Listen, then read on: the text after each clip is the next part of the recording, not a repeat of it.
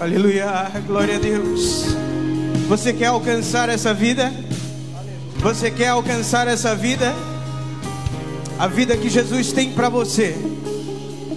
Não desconstruindo aquilo que o Rodrigo falou, mas você só vai alcançar essa vida através da morte.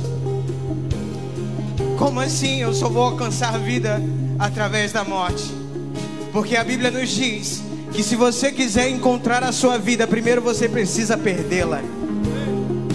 Enquanto a vida que estiver sobre você for a sua vida, for os seus projetos, forem os seus planos, forem os seus sonhos, não vai ser a vida de Deus em você.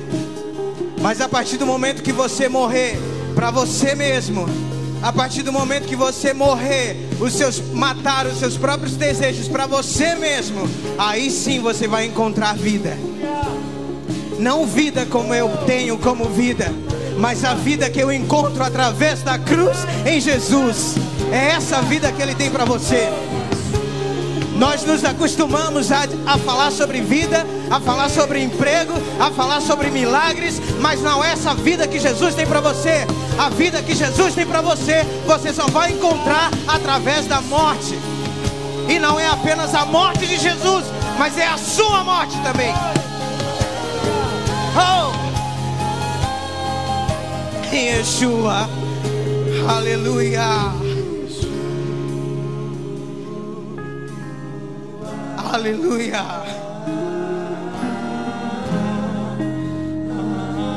Aleluia. Aleluia. Aleluia. Glória a Deus. Você pode aplaudir ao Senhor, amém? Aleluia. Glória a Deus. Glória a Deus. A presença de Jesus está nesse lugar. Convido você a tomar o seu assento. Cumprimento os irmãos com a paz do Senhor, amém. Você está feliz de estar nesse lugar? Amém. É, eu quero compartilhar uma palavra com você e dividirmos aqui algum pensamento. Não vou ser muito demorado, porque não é meu costume pregar, mas o pastor nos convidou para estar ministrando hoje e prontamente a gente atendeu. Então eu quero desenvolver um pensamento com você, ainda que um pouco rápido. Mas é interessante muitas formas como Deus trabalha. E antes de eu ler aqui, eu estava pensando aqui enquanto o Rodrigo falava que a respeito de como gerar vida e também a respeito do que o Nau estava falando aqui, a respeito de tudo que está acontecendo. E eu quero parar e falar com você um pouco do que tem, um pouco do que tenho vivido, um pouco do que tenho entendido e também um pouco do que tenho ouvido a respeito de tudo que está acontecendo. E o que eu tenho para te dizer nesta noite que esse tempo de pandemia não é um tempo de prejuízo para a igreja, é um tempo de oportunidade para a igreja. Oportunidade porque Oportunidade não se faz em tempos bons, se faz em tempos difíceis. E Jesus, eu me desculpa até o termo que eu vou usar, mas Jesus fez da sua vida, dos seus três últimos anos, das últimas horas da sua vida, Jesus fez desses dias um inferno, eu vou dizer assim, porque ele sofreu demais. Demais. Ele sofreu o que nenhum humano suportaria. Ele fez oportunidade, ele criou oportunidade para mim e para você num tempo difícil na vida dele. E se hoje nós vivemos um tempo difícil, difícil no congregar, difícil no, no trabalhar, difícil em qualquer coisa, é um tempo de oportunidade para nós agirmos como Jesus, para fazer aquilo que Paulo falou em Filipenses tendo uma mente de Cristo. Cristo não usou por usurpação ser igual a Deus. Ele assumiu uma forma de servo. E se achando em uma forma de servo, foi obediente até a morte e morte de cruz. Então Jesus fez do seu sofrimento uma oportunidade para que nós experimentássemos, ainda que por um pouquinho, aquilo que nos espera lá no céu. Se nós não entendermos isto, ser cristão não é para nós. Nós temos que perder a nossa vida. Nós temos que morrer a nossa vida para alcançar a vida que Deus tem para nós. E não só alcançar para nós, mas transbordar de nós e alcançar para outros. Amém? Abra sua Bíblia comigo no Evangelho de João, capítulo 14. Vamos ler o verso 21, é, o verso 22 e o verso 23. Eu tô aqui com a, com a minha colinha aqui. Ai, graças a Deus. Jesus é maravilhoso, irmão. Jesus é maravilhoso. Vamos ler? Verso 21. Aquele que tem os meus mandamentos e os guarda, esse é o que me ama. E aquele que me ama será amado de meu Pai, e eu o amarei e me manifestarei a ele. E disse-lhe Judas, não o Iscariotes: Senhor, como é isto que te de, de manifestar a nós e não ao mundo? E Jesus respondeu e disse-lhe: Se alguém me ama, ele guardará as minhas palavras, e eu e, meu, e o meu Pai o amará, e iremos a ele e faremos nele morada. Amém? Você é morada de Jesus? Amém? Irmão, Jesus era seguido por alguns grupos que seguiam Jesus no seu ministério. Jesus era seguido por uma multidão Jesus era seguido pelos fariseus, Jesus era seguido pelos seus discípulos, Jesus era seguido pelas pessoas que o amavam e Jesus também era seguido pelas pessoas que não o amavam. A multidão que seguia Jesus, ela estava sempre na expectativa daquilo que Jesus podia fazer por ela. Aquilo que Jesus podia mudar na vida deles, ainda que fosse um milagre, é, que fosse uma cura, que fosse uma ressurreição, qualquer coisa. A multidão estava ali para ver o que Jesus podia fazer. Não à toa, quando Jesus foi um pouco mais duro, a multidão foi toda embora. Ficou apenas os discípulos. Jesus também era seguido pelos fariseus. E os fariseus, eles estavam sempre na expectativa de pegar Jesus em um vacilo, eles estavam sempre na expectativa de pegar Jesus em alguma coisa para poder ter margem para acusar Jesus. Jesus também era seguido pelos discípulos. E os discípulos, ainda que na sua limitação, muitos deles só alcançaram é, o auge da vida com Deus depois que Jesus é, partiu e o Espírito veio sobre eles. Só então eles se tornaram o que a gente conhece hoje. Mas até então eram pessoas que, volta e meia, estavam dando trabalho para Jesus também. Mas em geral, os discípulos queriam ser igual a Jesus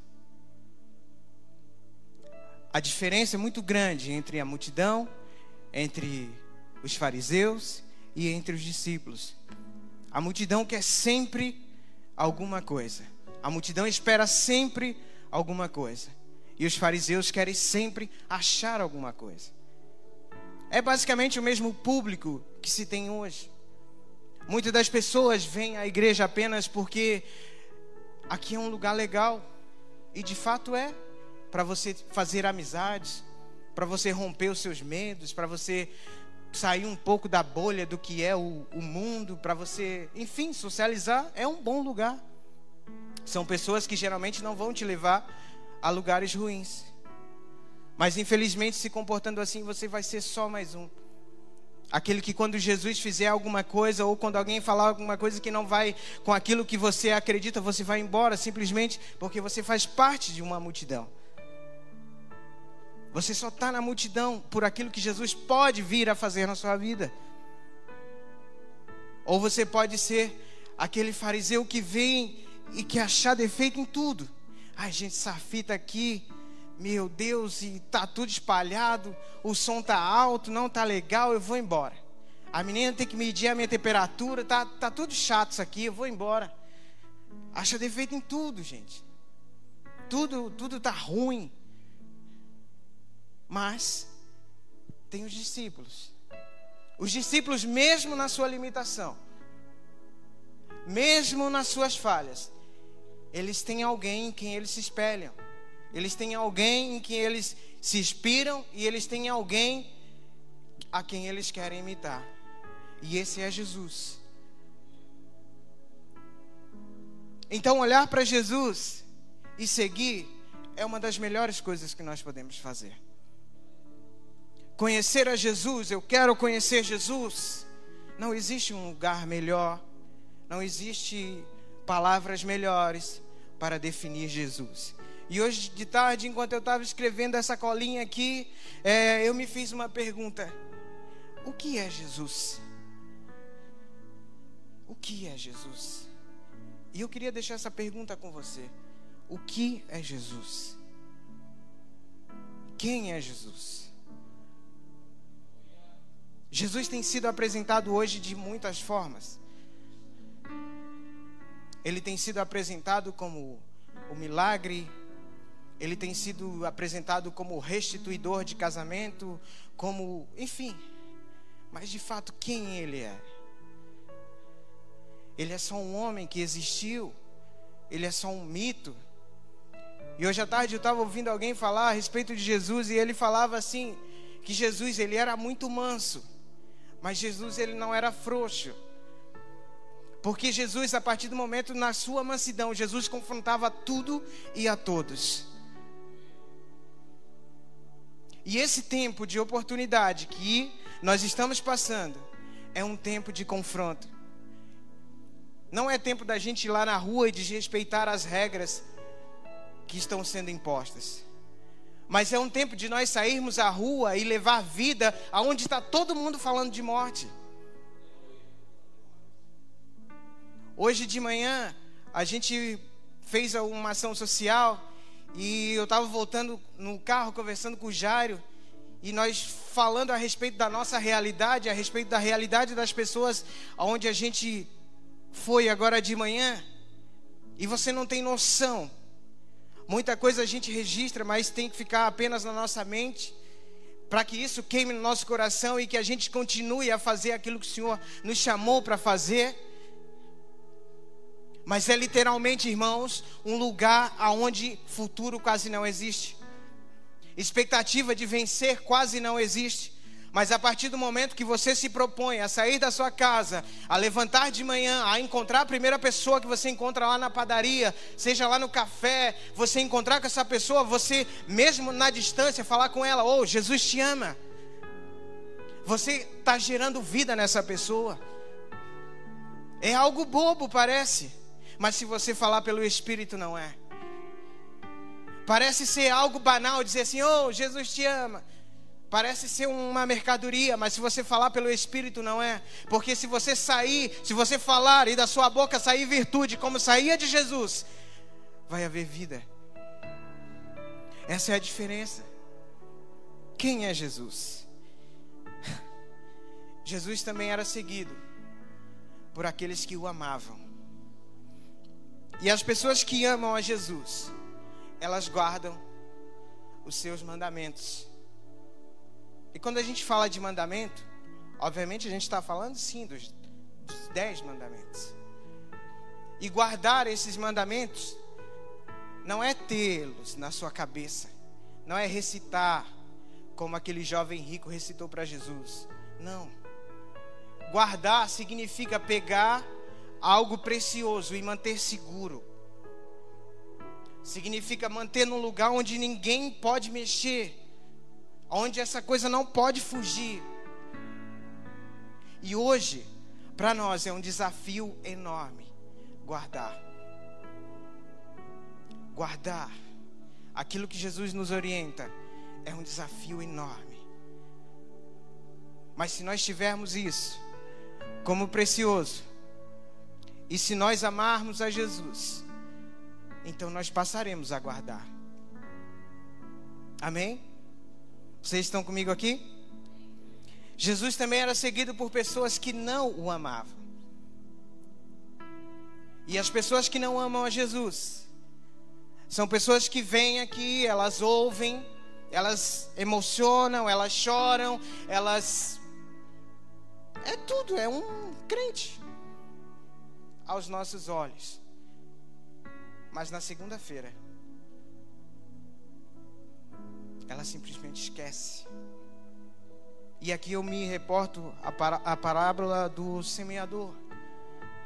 Saiu a semear domingo, veio aqui, hino da harpa, a oração, semeou. Uma parte caiu à beira do caminho, foi pisada pelos homens. Uma parte caiu entre as pedras, cresceu, só durou até segunda. A outra parte caiu ali, no meio dos espinhos. Foi, chegou terça, quarta-feira, deu alguma coisa lá, você esqueceu tudo que ouviu aqui. Chutou o balde de novo.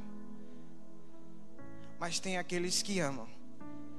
E eles ouvem aqui algo que foi ministrado e na segunda-feira ele começa a viver e começa a remoer em cima daquilo que ele ouviu. De fato, isso é amar, é guardar. Não tem como a gente viver 100% certinho, não tem. Aliás, tem, mas é um desafio muito grande. Mas se nós vivermos uma coisinha hoje, outra amanhã, outra depois, semana que vem, vencermos alguma coisa, conseguir vencer a mentira, conseguir vencer você vai cada dia entrando num grupo chamado de discípulos, aqueles que olham para Jesus e dizem assim: Não, eu quero todo dia ser igual a Ele. Mesmo que amanhã eu faça igual Pedro, eu jogo barro na cruz, mas eu quero ser parecido igual Ele. E também, os que amam são amados por Talvez essa seja a melhor parte para nós. Aqueles que me amam são amados de meu Pai. E aqui para nós, ser amado por Deus, eu acho que é a melhor coisa que pode acontecer na nossa vida. Não, se dizer assim, não, eu sou amado por Deus é a melhor coisa que pode acontecer na minha e na sua vida. Porque em seguida, que ele fala isso: aqueles que me amam, guardam os meus mandamentos, e meu Pai vai amar eles também. E Jesus completa: e não só meu Pai, mas eu também vou amar eles. E você ter o amor do Pai, o amor do Filho Aí ele ainda fala uma coisa assim que é muito legal. Ele fala assim: E eu me manifestarei a ele. Eu tenho o amor do Pai, eu tenho o amor do Filho, e o Filho ainda se manifesta em mim, e se manifesta para mim. E manifestar é uma coisa incrível, porque manifestar significa dar sinais da presença. Quando eu me manifesto, por exemplo, eu estou chegando aqui, as pessoas estão aqui em cima e eu dou sinais de que eu estou chegando. Sei lá, eu grito lá, ô! Oh! Estou chegando. Ou estou aqui, cheguei. Imagina que eu estou chegando na minha casa, a minha mulher está tá lá na área, está lavando roupa, eu abro a porta, ela não me ouviu, mas de repente eu dou um grito e falo assim: amor, cheguei. Eu dou sinais da minha presença naquele lugar. Aí ela vem morrendo de saudade e me dá um abraço.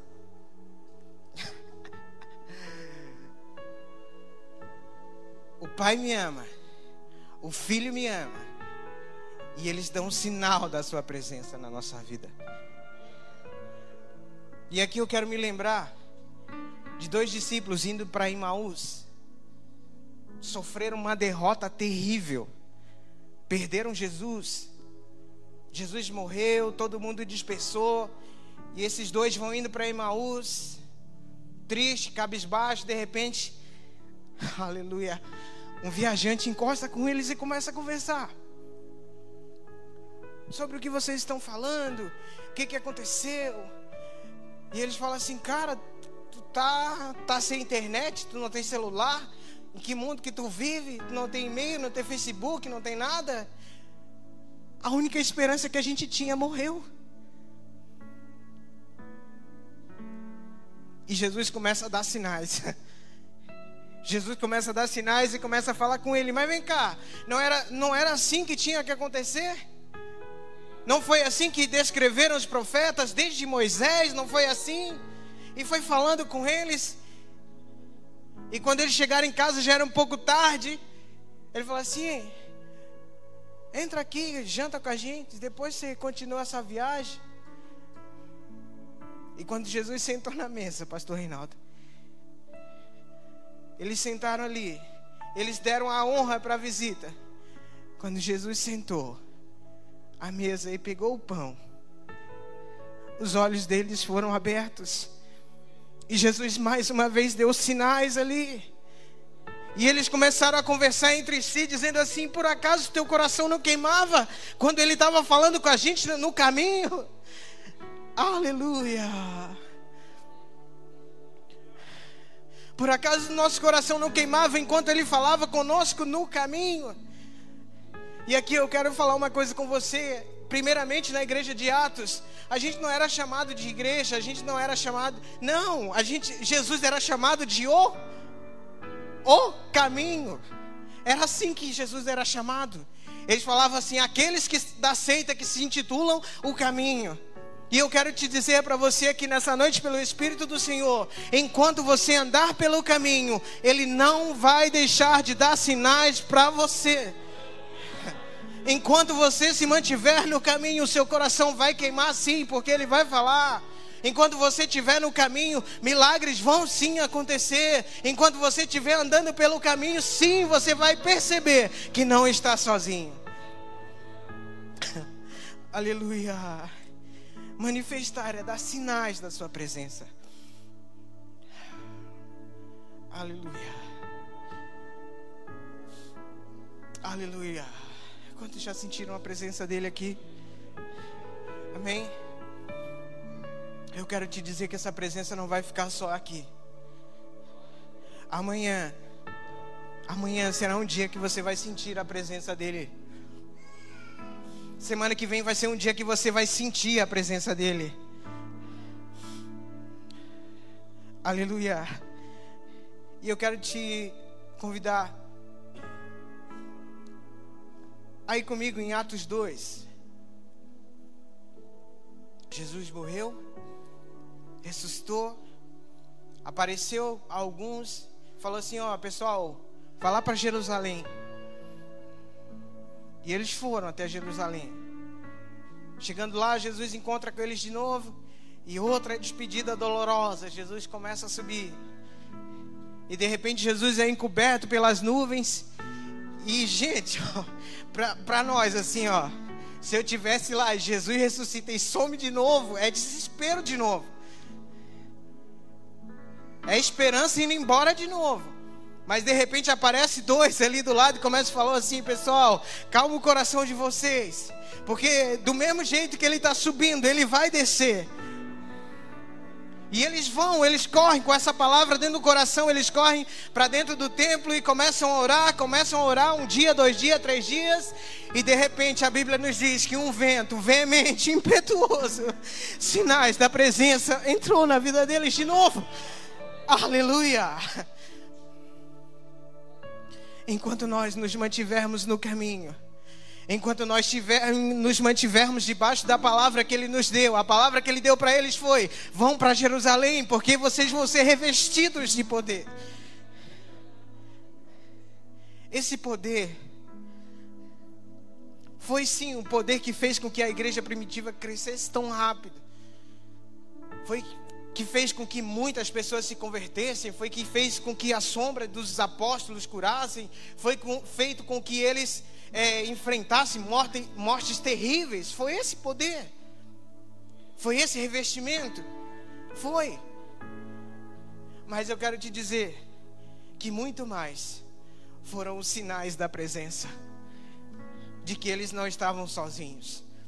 Pedro, quando foi colocado na cruz, Pedro falou, Pedro sente a presença e fala assim: "Não, gente, por favor, me coloca de cabeça para baixo. Eu não posso morrer igual o meu Salvador. Sinais da presença. Feche seus olhos. Aleluia, curve a sua cabeça.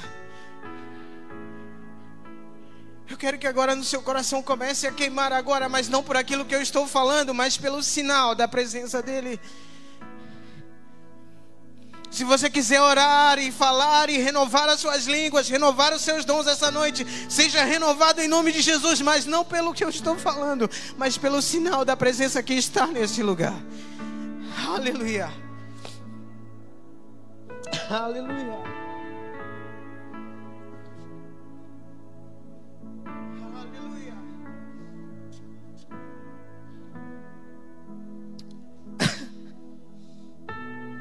Aleluia. Glória a Deus.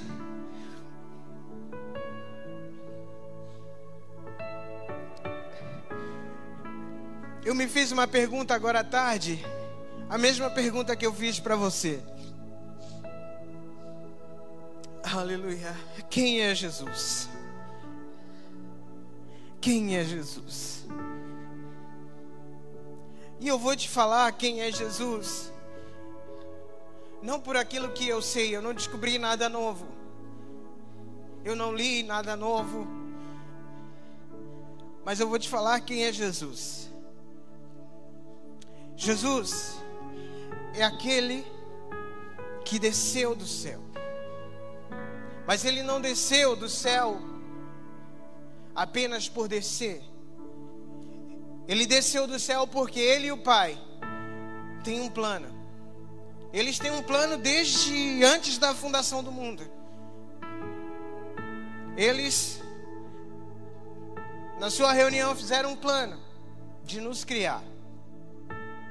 E nesse plano já constava ali que a gente ia errar, que a gente ia falhar, que a gente ia cair, e que em determinado momento esse Jesus vinha. E nesse determinado momento ele veio. Nasceu lá em Belém, de família humilde, um menino simples, mas que cresceu em graça e conhecimento, que discutia com os doutores, ficava todo mundo de boca aberta ouvindo Jesus falar. Daí um tempo esse menino some, a gente não ouve mais falar nada dele. Mas de repente João está batizando lá no Rio Jordão. E esse menino aparece de novo. Jesus aparece de novo. Mais ou menos 30 anos, vem. E ele aparece para ser batizado por João. João reconhece ele porque a presença estava ali. João reconhece ele e fala assim: Olha, o Senhor é maior do que eu, não faça isso comigo. Eu que preciso ser batizado por você. Aí ele fala assim: João, shh, deixa isso aqui para nós. Faz assim para que se cumpra. João batiza ele, ele sai dali e vai ser tentado 40 dias. Detalhe, não foi o diabo que achou ele no deserto caminhando, foi o Espírito que levou ele até lá. Ele não estava sozinho, a presença estava ali. E ele é tentado, mas ele vence isso e começa o seu ministério. Vai chamando seus discípulos aqui para nós, não espalha, um pior do que o outro. Um ladrão, um desconfiado, um que não acreditava em ninguém, um outro que era brabo que só qualquer coisinha ele já resolvia ali na porrada mesmo, na faca, na, que ele tivesse na mão. Mas esses caras são atraídos por Jesus e eles começam a conviver com Jesus. E de repente Jesus morre. E Jesus vai para o céu. Tudo isso está no plano. Quem é Jesus?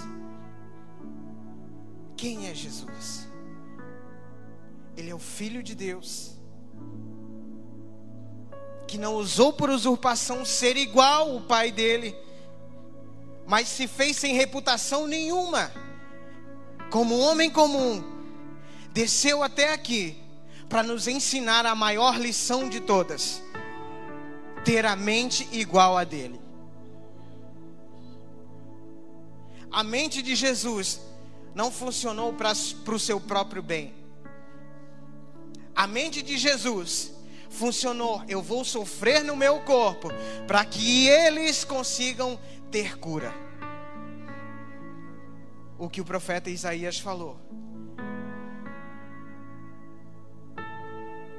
castigo que nos traz a paz. O castigo que nos traz a paz. E pelas suas pisaduras, nós fomos sarados. Você quer viver?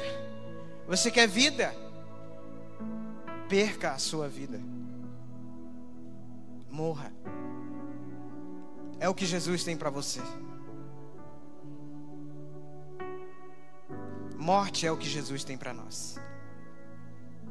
Eu não estou falando aqui de da gente morrer e ser, ser sepultado ali em Barreiros, no cemitério. Eu não estou falando disso. Eu estou falando de uma entrega total. Eu estou falando de uma redição total. Porque quando Jesus, ali no plano deles, quando ele falou assim: Olha, precisa descer lá, precisa morrer, Jesus não hesitou. Ele não pensou duas vezes. Ele passou por um desafio enorme lá no Getsemane.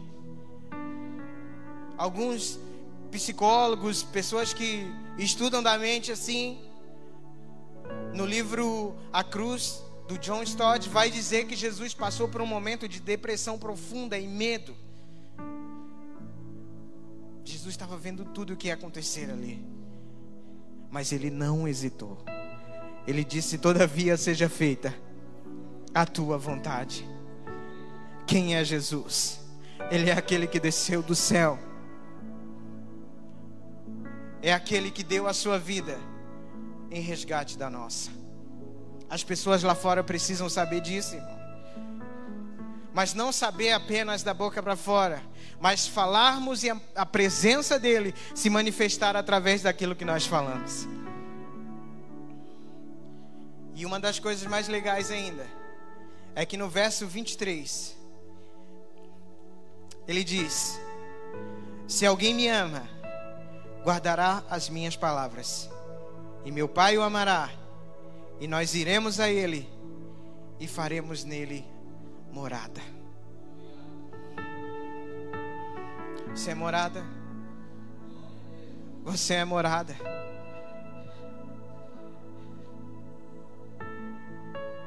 Você é morada de Jesus. Você é templo do Espírito Santo.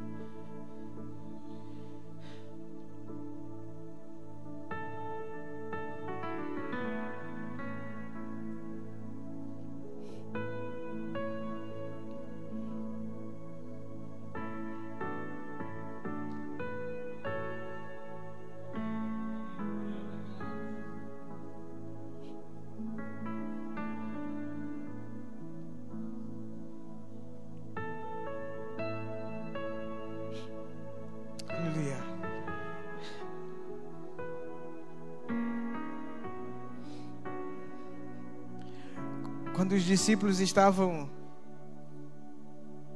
um pouco atormentados nesse nesse capítulo 14 aqui, os discípulos estavam um pouco com medo já. Porque Jesus já estava começando a falar para eles que, ó, vocês estão me vendo, eu estou falando com vocês, mas daqui a pouco vocês não vão me ver mais. Daqui a pouco eu não vou estar mais aqui com você e em algum versículo por aqui fala que de repente eles se entristeceram um pouco. Mas aí Jesus diz assim: Mas eu não vou deixar vocês órfãos. Eis que eu enviarei o Consolador. O Espírito da verdade que o mundo não tem, mas será dado a vocês. Será dado a você. Ele deu a você. Por isso que eu digo para você: se mantenha no caminho, guarde os mandamentos, guarde a palavra, e você vai notar sinais da presença dEle. Ah, é pandemia. Você vai notar sinais da presença dEle. Desemprego, mas você vai notar sinais da presença dEle. A enfermidade bateu na porta, mas você vai notar sinais da presença dele. Tudo em volta vai começar a sumir, os amigos, o dinheiro, aquilo que você confia vai começar a desaparecer. Mas você vai notar sinais da presença dele. Sinais da presença dele. Vou dizer uma coisa para você. Os sinais da presença dele pode não te curar. Pode não abrir a porta de emprego. Pode não fazer aquilo que você está querendo que ele faça. Mas você vai sentir paz.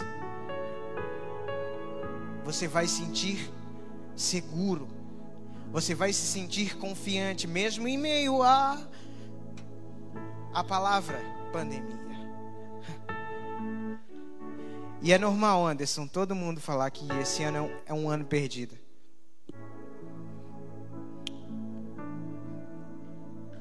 Mas eu digo para você: esse é um ano de oportunidade. Oportunidade. O que Jesus nos fez foi parar um pouco a nossa correria. Porque a gente só queria saber de culto. Culto, culto. Vamos lá, é culto. Programação. De repente, uma, duas semanas, três semanas, tudo fechado. E no domingo à noite, cá para nós dá um desespero quando você não sabe para onde fazer, né? Você já começa a pensar assim: meu Deus, para onde é que eu vou? A igreja está fechada, deixa eu ligar aqui na Universal. Ele nos desacelerou, ele nos trouxe para perto. Ele falou assim: foi a mesma coisa que falar para os discípulos: falar assim, ó, gente, corre lá para Jerusalém. Ou seja, corre lá para o quarto de vocês, corre lá para a mesa de vocês, corre lá para a Bíblia de vocês, corre lá para os hábitos que você tinha, corre lá para o caminho que você andava, corre lá para guardar os mandamentos que você guardava, corre lá para guardar a palavra que você não guarda. Desacelerar, nos trazer para perto, para enfim manifestar a sua presença.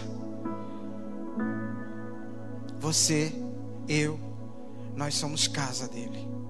Nós somos morada dele. E tudo que ele quer fazer hoje é se manifestar através de mim e de você.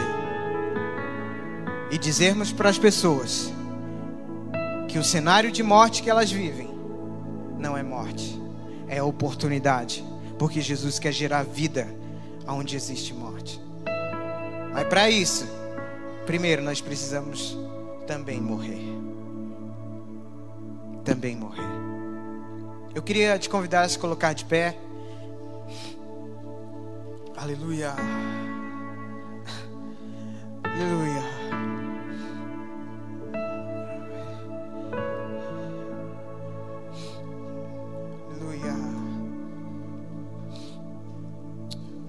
Glória a Deus.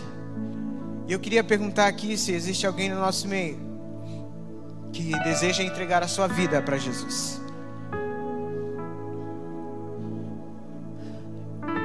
Se existe alguém que hoje deseja algo no seu coração queimou e você diz assim: Eu não sinto mais essa presença. Eu estou inseguro, eu estou em dificuldade, eu estou passando por. Não sinto mais a presença. Se você estiver assim, eu queria que você levantasse a sua mão aí onde você está. E nós vamos orar por você.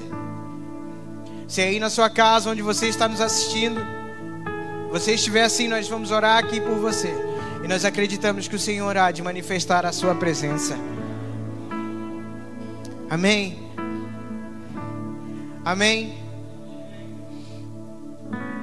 Aleluia, Jesus. Aleluia, Jesus. Aleluia, Jesus. Tire esse momento, irmão. Fale com o Senhor um pouco. Ore a Ele um pouco. Se esses têm sido dias que você não sente a presença dEle, esta é uma hora para você buscar essa presença, para você voltar a caminhar nessa presença. Aleluia.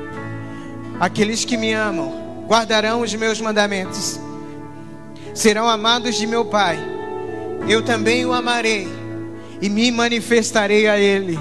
O Senhor há de se manifestar em nossas vidas, o Senhor há de manifestar-se em nossas vidas, na sua família, na sua casa, no seu trabalho, na sua faculdade, na situação que você estiver passando, Ele vai se manifestar, amém?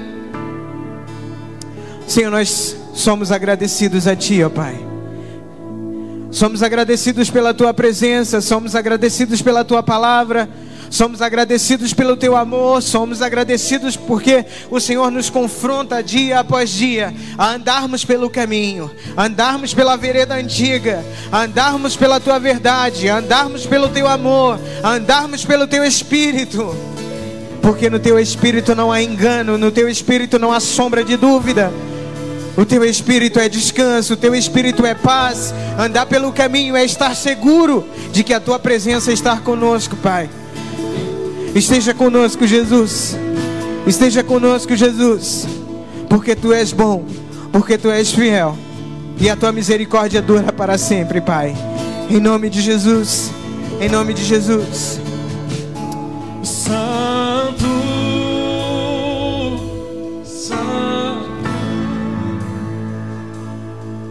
Senhor Deus poderoso. Levante as suas mãos e exalte esse Deus poderoso. De. Ele é digno. Ele é digno. Digno de louvor. Tu és santo. Ele é santo. Ele é santo. Ele é digno. É o Senhor. Senhor Deus poderoso. Digno de louvor. Digno de louvor. Tu és santo. Tu és santo. Erga sua voz, erga sua voz. Declare isso. Declare isso. Viva isso nesse momento. É o Senhor É o Senhor. Ele é digno de louvor. Digno de louvor. Digno de louvor. Santo, santo, santo, santo, santo. É o Senhor Deus poderoso. Digno de louvor. Digno de louvor. Tu és santo. Aleluia. Aleluia. Você pode aplaudir? Você pode aplaudir ao Senhor? A esse Deus santo e poderoso. Digno de louvor, digno de louvor, tu és santo,